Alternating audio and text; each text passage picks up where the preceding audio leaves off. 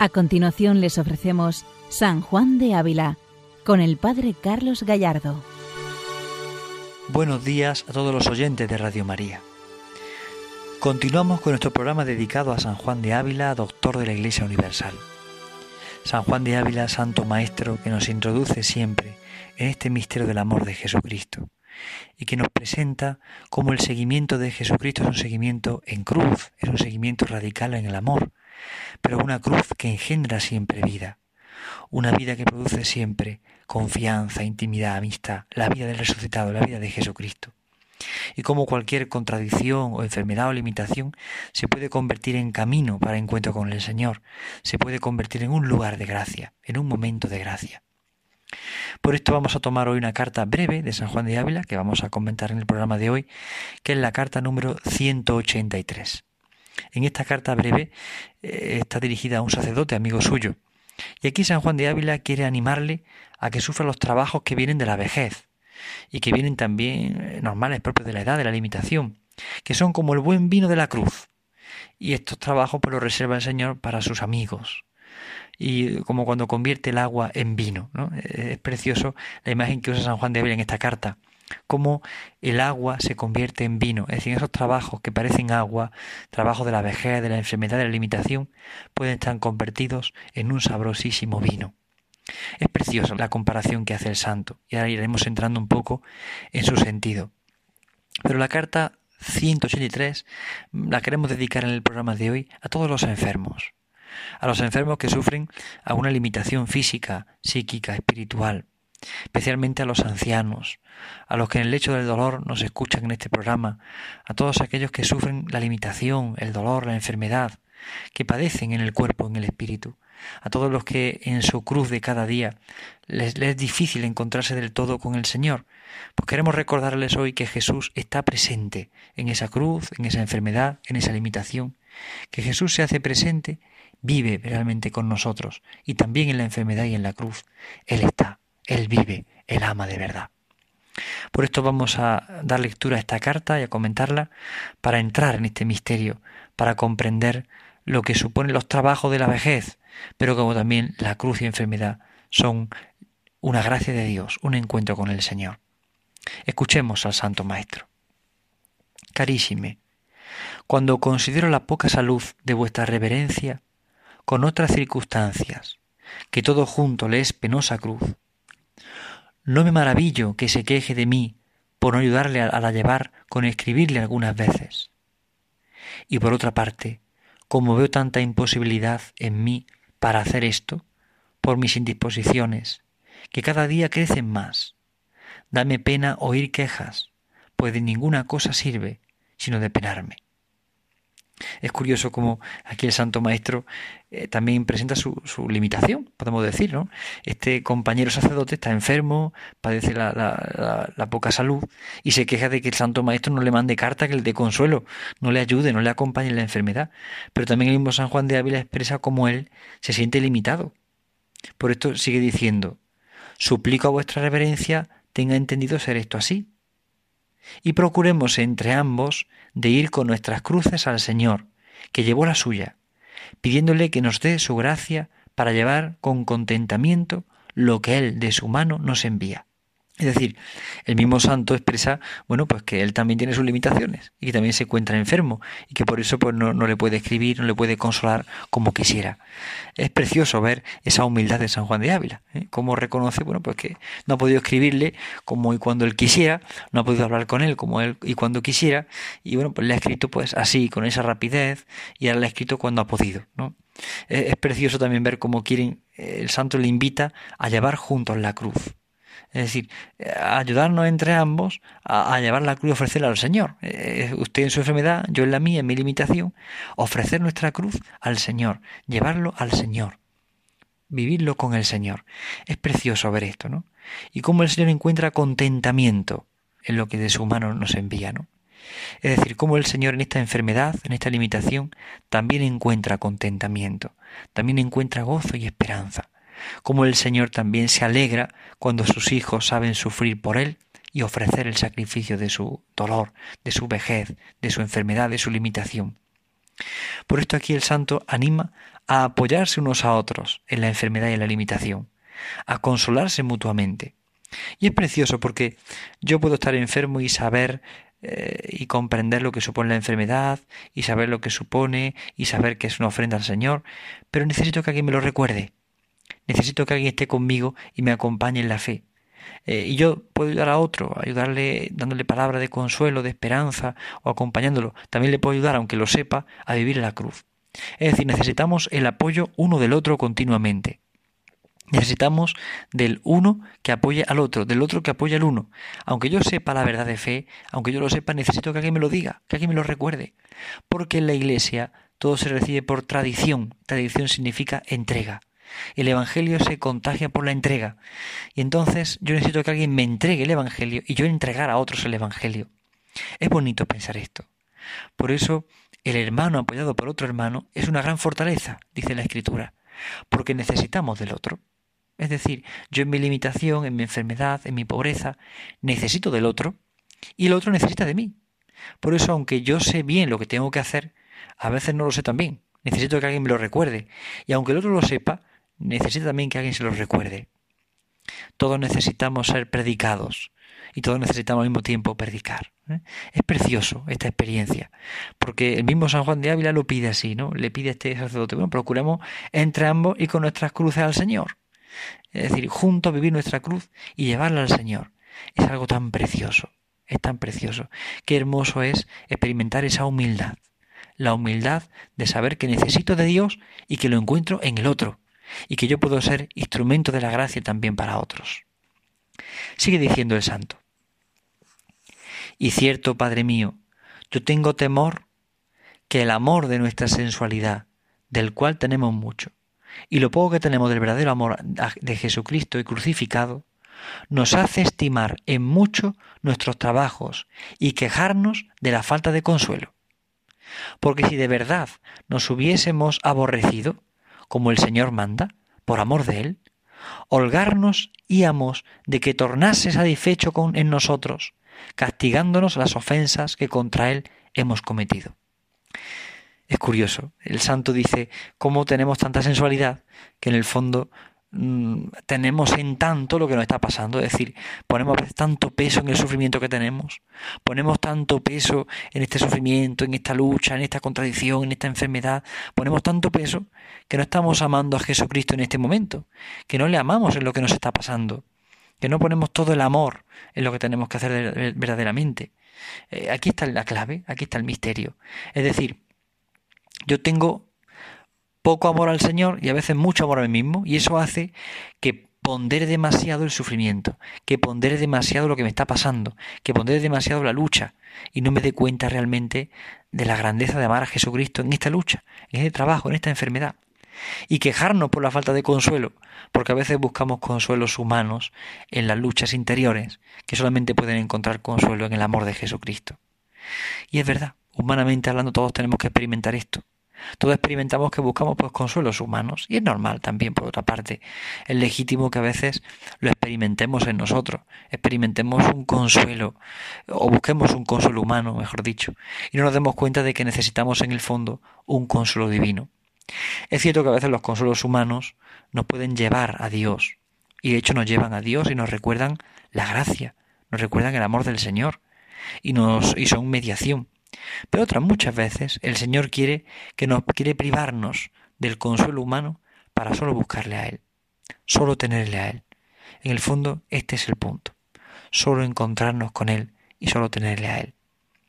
Por esto es importante no estimar tanto el trabajo que tenemos, no estimar tanto la enfermedad, no agrandarla tanto, sino darnos cuenta sobre todo del amor a Jesucristo, de amarle a Él, y de castigarnos con nuestra es decir, castigar o ofrecer este castigo, que en el fondo no es un castigo de Dios, sino es un castigo natural. La enfermedad eh, es un castigo natural, es decir, nuestro cuerpo se ha, se ha esforzado en algo o tiene cierta edad, tiene cierta limitación y claro, experimentamos el castigo del cuerpo que hemos tenido y evidentemente la enfermedad es una limitación o el dolor o el sufrimiento o la lucha, pero en el fondo así podemos también ofrecer por las ofensas que hemos, hemos tenido contra el Señor.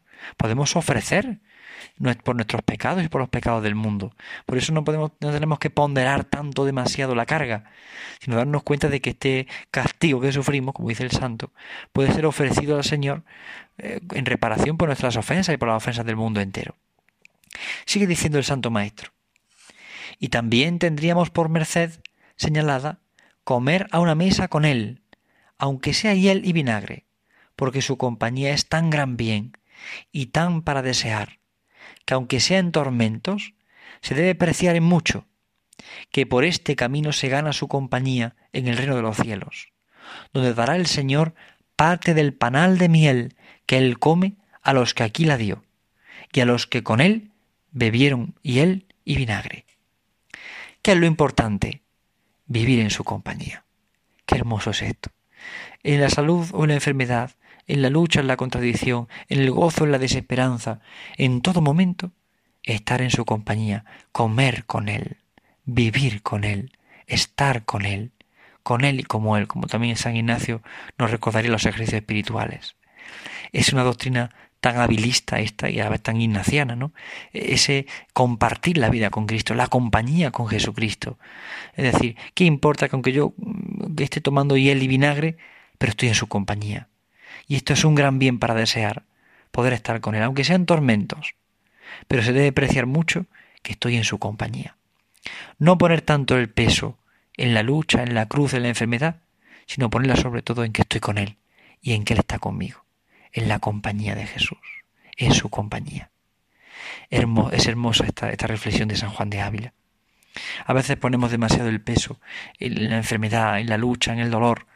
Sin embargo, el santo nos invita a poner el peso en su compañía. Estoy con él, aunque coma hiel y vinagre, pero estoy con él, estoy con él. Y yo sé que el Señor me dará del panal de miel que él come cuando yo coma con él también la hiel y el vinagre. Es decir, no todo será hiel y vinagre en la vida. También en muchos momentos el Señor nos dará la miel. Nos lo dará en la vida eterna, pero también en esta vida.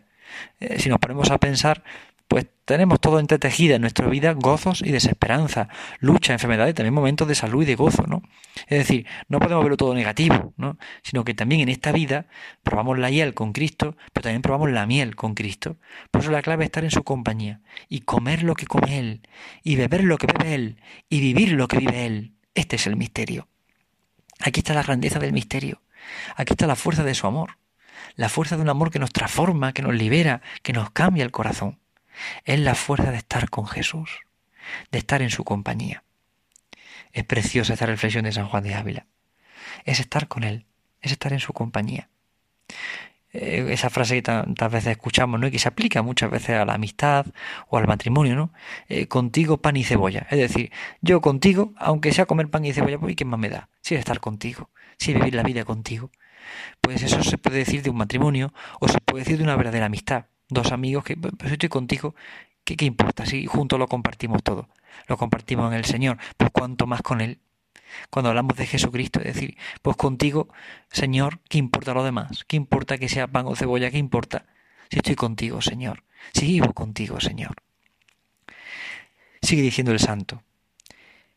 Esfuércese vuestra reverencia en la gracia del Señor y haga buen rostro a la cruz y no esperen lo que ya queda de la vida, sino un trabajo sobre otro, los cuales, cuanto más crecidos fueren, tanto más los tome por prenda de su salvación, y por señales de que el descanso está cerca, que ya sabe que al fin de los caminos está una cuesta para subir a la ciudad, la cual, aunque por una parte cansa mucho, por venir sobre cansancio, mas por otra da consuelo, por ser trabajo que da fin a los trabajos, entrando el hombre en la ciudad deseada.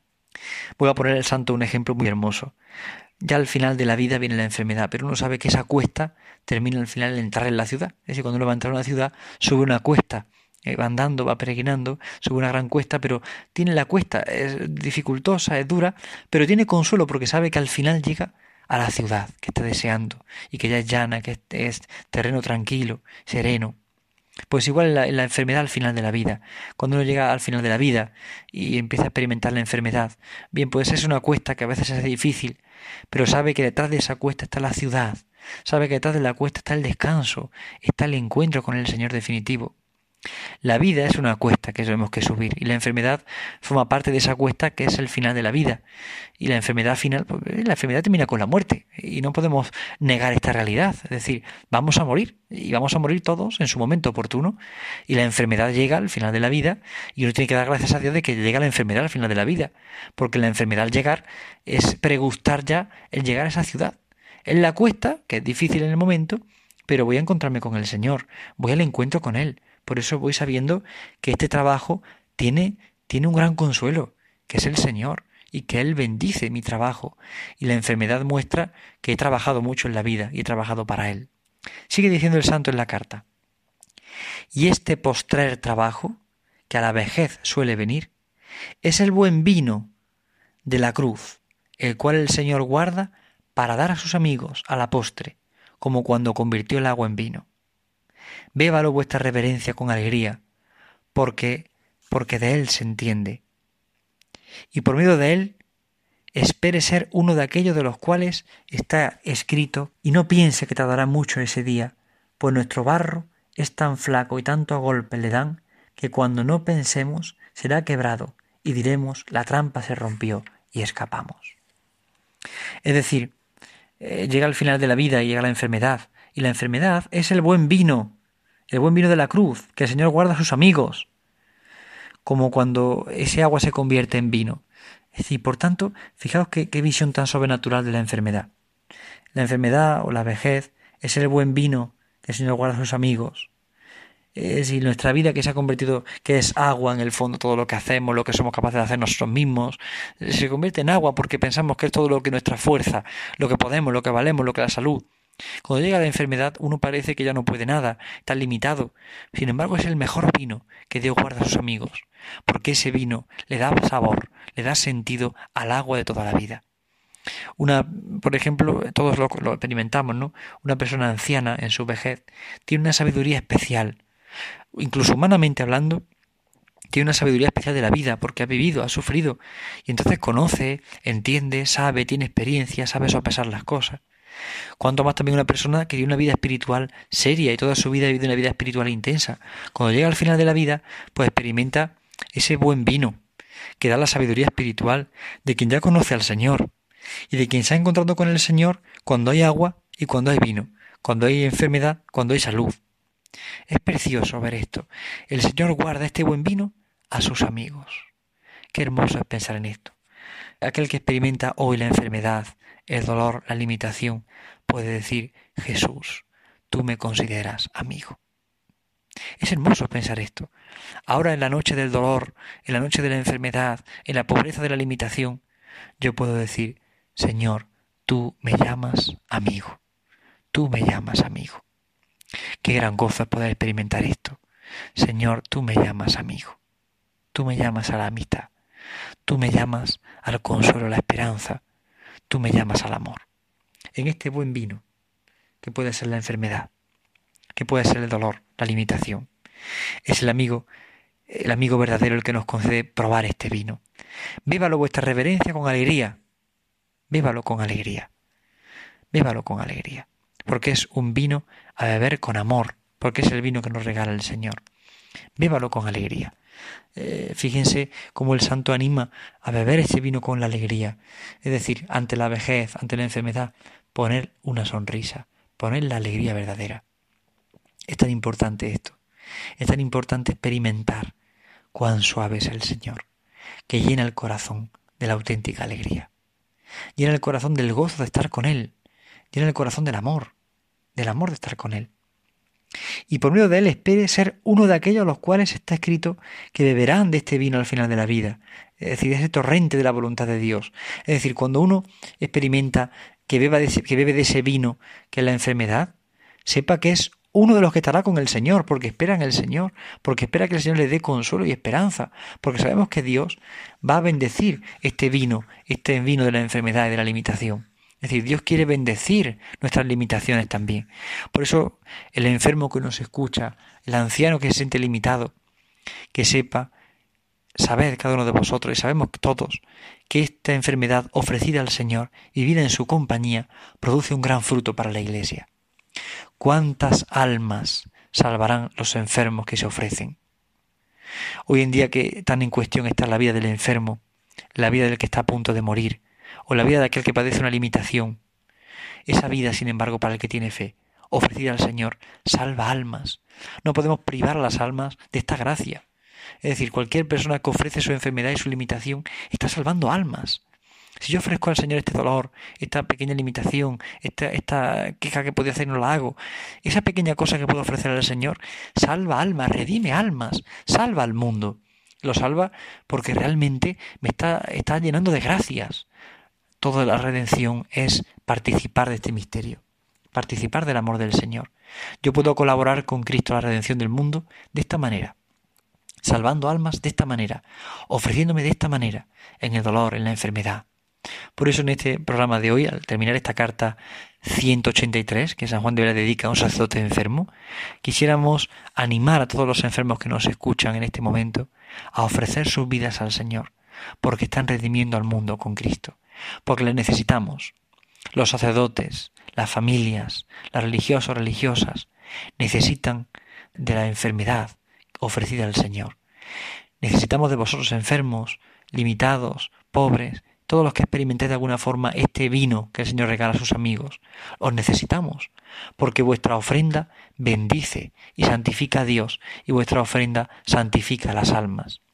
No dudemos nunca de este misterio, no dudemos nunca de que el Señor bendice a aquel que se ofrece y que se entrega con amor. No olvidemos nunca las acciones de Dios, porque Dios bendice y santifica a aquel que se ofrece y bendice por medio de aquel que ofrece. Pues pidamos a la Virgen Santísima y a San Juan de Ávila, que también experimentó la enfermedad en su vida, que nos conceda a todos comprender esta verdad de fe, la verdad que encierra la ofrenda de la propia vida.